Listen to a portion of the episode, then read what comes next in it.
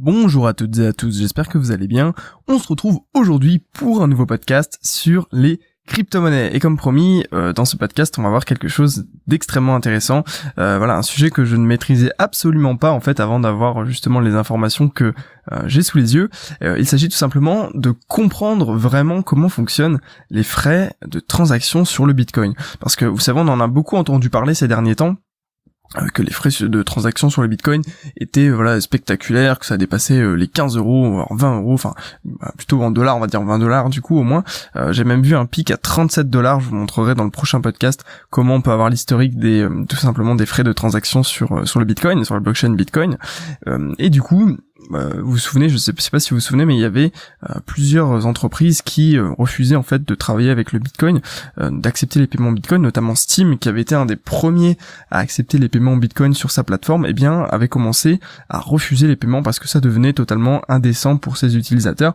Imaginez, eh bien vous, vous voulez acheter, voilà, Steam c'est une plateforme d'échange, enfin d'échange, une plateforme d'achat euh, de, jeux vidéo, euh, eh bien imaginez vous vouliez acheter un jeu à 10 euros, eh bien en fait vous vous retrouviez à acheter un jeu à 25 euros parce que euh, vous aviez bah, voilà 15 euros de frais de transaction sur le Bitcoin. Alors voilà comment comment fonctionnent un petit peu ces frais, c'est ce qu'on va voir aujourd'hui dans, dans ce podcast. Alors les frais, on, peut les appeler fees du coup parce que voilà on va parler on va parler un petit peu anglais. Faut forcément faire un petit peu d'anglais si on, est voilà on, s'intéresse aux crypto-monnaies. Contrairement à une idée qu'on pourrait avoir une idée reçue que je vous avoue je pouvais avoir un petit peu aussi. En fait, les frais, les fees ne sont absolument pas proportionnels au montant de la transaction. C'est-à-dire que si je vous envoie un bitcoin ou 100 000 bitcoins, eh bien, les frais sont potentiellement les mêmes. Je dis bien potentiellement bah, parce que voilà, il y a quand même quelques quelques détails dont qu'on verra dans euh, la deuxième partie de ce podcast, donc le podcast de demain, où en fait je vous montrerai comment on peut optimiser un petit peu euh, les, frais de transaction euh, sur euh, sur le Bitcoin pour pas notamment avoir à payer aussi cher que, ce qu'on pourrait le croire. et donc voilà, donc peu importe en fait le montant du de Bitcoin que vous envoyez, même si vous envoyez un centime en Bitcoin ou 10 euros en Bitcoin, 100 euros en Bitcoin, 1000 euros, 10 000 euros en Bitcoin, vous pouvez potentiellement payer les mêmes frais de transaction. Alors avant de du coup d'expliquer exactement euh, comment sont calculés euh, comment sont calculés les frais, euh, comment comment ça fonctionne, eh bien il faut d'abord vous rappeler un petit peu comment sont créés, enfin comment est, effectué le processus de minage. si vous vous souvenez, on en a déjà parlé dans plusieurs podcasts, mais je vais faire un rappel pour que ce soit clair pour tout le monde. donc le, les comment dire, les transactions sur le Bitcoin, eh bien, sont insérées dans des blocs. On est d'accord? Et si vous voulez, euh, comment dire, il y a des mineurs, donc ce sont des euh, voilà des, comment dire des, tiers en fait sur la blockchain qui vont du coup prendre vos transactions et puis les insérer euh, dans dans un bloc, ce qu'on appelle en fait un processus de minage. En échange d'effectuer en fait cette contrepartie qui va du coup miner, eh bien le mineur qui arrive du coup à, miner un bloc gagne 12,5 bitcoins aujourd'hui. Au début c'était 50, puis 25, puis aujourd'hui 12,5 et puis il y aura une prochaine division qui va euh, s'effectuer en 2020. Parce qu'en fait, si vous voulez miner, ça coûte beaucoup d'énergie et d'argent, puisque en fait, pour miner, vous devez résoudre un problème mathématique complexe euh, et être en compétition en fait avec tous les autres mineurs. Et donc, forcément, pour être le meilleur, il va falloir du coup avoir les meilleurs ordinateurs, la meilleure technologie, euh, les meilleurs, comment dire, euh, voilà, la, plus grosse puissance de calcul. Et puis, pour avoir en fait le plus de chances de remporter le problème, et d'être le premier en fait à pouvoir miner le bloc et donc gagner du coup ces 12,5 bitcoins euh, actuellement ce qui représente quand même une sacrée somme euh, que ce soit en, euros en dollars. Voilà on a plus de 100 000 100 000 euros ou 100 000 dollars euh, qui tombent toutes les 10 minutes puisque voilà il y a un nouveau bloc qui est créé toutes les 10 minutes. Et en fait à côté de cette rémunération le mineur va également disposer de fees donc de frais que vous en fait vous allez euh, lui donner. C'est-à-dire qu'en fait euh, c'est une sorte de pourboire du, du client euh, au mineur. En gros, plus on va lui donner de pourboire et plus il va augmenter la vitesse de la transaction. C'est logique parce que forcément le mineur il veut maximiser ses gains.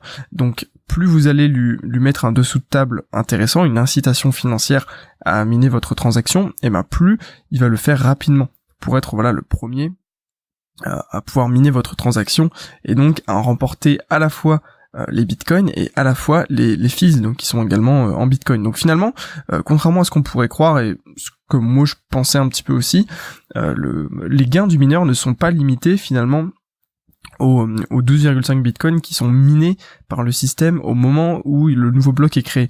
Euh, il y a également du coup tous ces petits fees qui peuvent potentiellement représenter une somme d'argent importante euh, puisqu'il y a quand même beaucoup de transactions euh, par bloc. vous voyez et donc ce qui est intéressant de, de savoir, c'est que euh, la difficulté du minage ne dépend pas du nombre de transactions.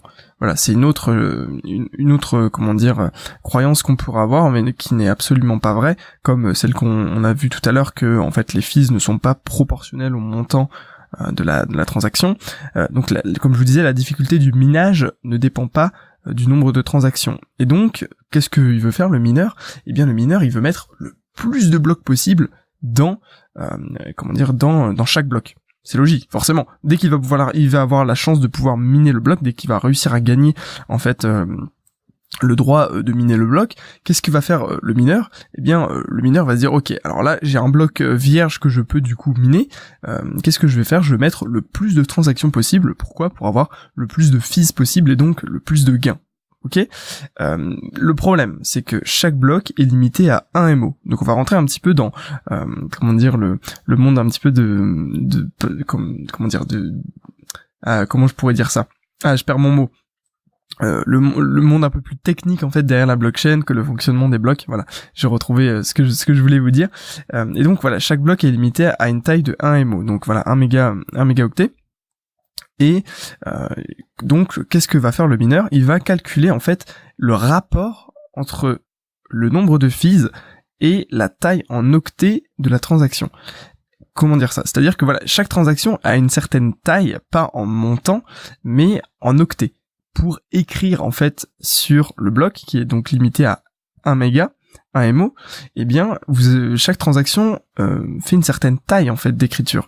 Et donc, plus la taille de l'écriture va être euh, grande, plus va falloir, plus va y avoir besoin d'un grand nombre d'octets, et plus euh, les fils devront être importants pour que ce soit intéressant pour le mineur. Donc, plus que le fait d'avoir des fils élevés, ce qui est important, c'est le rapport entre les fils et la taille des, des octets de la transaction.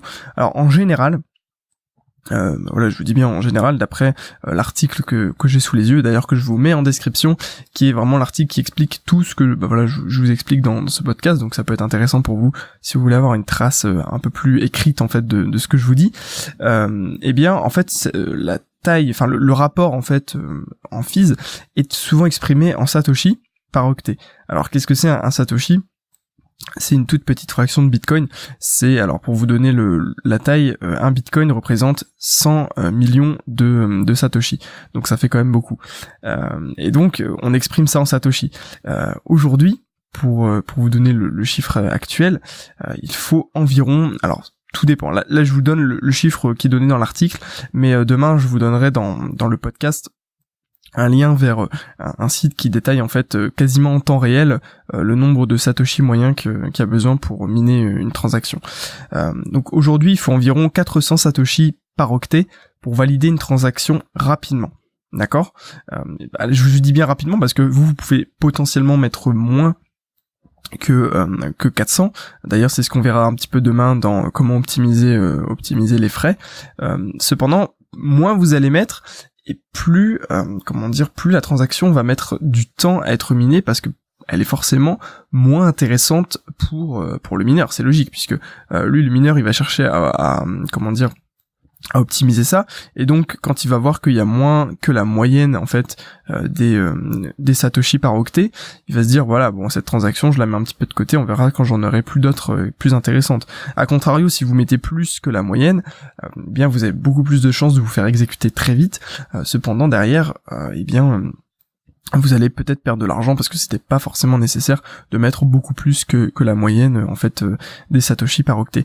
Ok, et aujourd'hui voilà une, transaction classique sur euh, sur le, Bitcoin représente 226 octets. Donc si on fait le calcul, alors je vais vous épargner les détails du calcul, même si c'est assez simple. Concrètement, vous faites 400 satoshi fois 226 octets ce qui représente euh, bon allez je, je, vais vous le faire quand même parce que voilà ça peut être intéressant de, savoir mais bon on pourrait on pourrait le faire de tête aussi. Alors hop ça représente 90 400 euh, 90 400 et donc qu'est-ce que c'est ça? C'est le nombre de satoshi qui est nécessaire pour effectuer euh, la transaction de 226 euh, mégaoctets. Et donc qu'est-ce qu'on va faire? On va diviser cette somme de 90 400 par 100 euh, millions puisque c'est pour nous donner le, le, montant en bitcoin. Alors voilà je vais pas vous le faire mais concrètement ça vous donne un certain montant en bitcoin qui, quand on le ramène en, euros, aujourd'hui c'est plus 11, 11 euros. aujourd'hui du coup pour une transaction normale classique de 226 euh, octets, ce qui représente du coup une transaction dans la plupart des situations sur le Bitcoin, c'est-à-dire que vous envoyez euh, des Bitcoins d'un wallet à un autre par exemple, eh bien il va falloir environ 11 euros de frais, euh, qui bah voilà, qui en fait ça dépend vraiment du cours du Bitcoin. Là je vous prends le cours du Bitcoin qui aujourd'hui à peu près 12 000, euh, un peu moins de 12 500, 12 500 euros. Euh, mais après on peut calculer en dollars avec le cours du, Bitcoin euh, en dollars, c'est la même chose. mais, donc voilà. L'idée est que vous, le mineur en fait veut optimiser au maximum ses, ses comment dire ses gains, c'est ce qui est logique. Donc il va privilégier les transactions qui ont un rapport euh, Satoshi euh, par octet qui est le, plus intéressant, donc euh, à peu près 400 voire plus.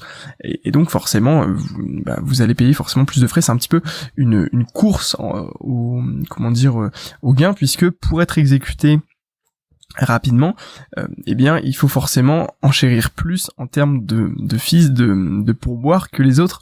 Euh, sinon, forcément, le, le, mineur va pas vous préférer. Euh, donc, voilà un petit peu le comment fonctionne l'environnement des frais. donc, je vais vous faire un, petit rapide rappel.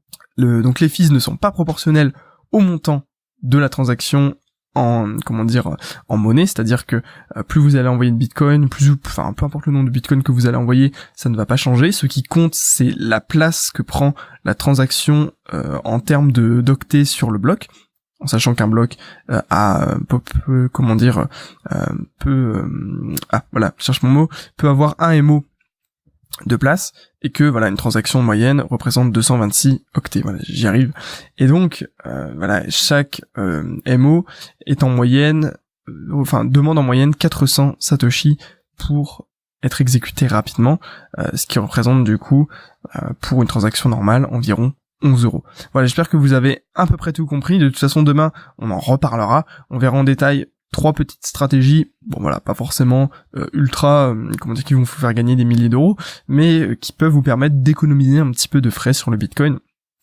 Et puis on verra, voilà, on, verra comment potentiellement ça, peut un petit peu vous aider. Disons que voilà, c'est des choses intéressantes à savoir, à connaître quand on, on, effectue voilà des transactions assez régulièrement sur le Bitcoin. Je vous invite de toute façon à cliquer dans la description pour voir en fait l'article dont je vous parle dans ce podcast, qui en fait détaille vraiment de manière explicite tout ce que je vous ai, tout ce que je vous ai expliqué ici. Et puis si vous êtes totalement débutant, vous ne connaissez pas forcément, eh bien les, le fonctionnement des crypto-monnaies, etc. Je vous invite également à cliquer dans la description pour rejoindre mon site traderpro.fr euh, pour aller dans la section crypto-monnaie en fait c'est traderpro.fr slash crypto-monnaie euh, et puis dans sur ce site là du coup vous allez trouver eh bien euh, un guide gratuit complet et puis sans obligation d'inscription dans lequel bah, voilà vous allez apprendre deux trois petits trucs sur les crypto-monnaies notamment bah, comment comment commencer quel est en fait l'esprit à avoir quand on veut investir sur ce marché et puis voilà, du coup, je vous mets euh, totalement gratuitement à votre disposition toutes ces informations. Voilà, j'espère que ce podcast vous aura plu, vous aurez appris deux trois petites choses. Et puis de toute façon, je vous dis à demain pour la suite, dans laquelle on verra justement des détails et des techniques un peu plus avancées pour euh, eh bien comprendre comment fonctionnent les frais de transaction sur le Bitcoin. Prenez soin de vous, je vous dis à demain excellente journée à vous. Merci d'avoir écouté ce podcast. Et puis investissez bien sur les crypto-monnaies. À très bientôt tout le monde. Très bonne journée.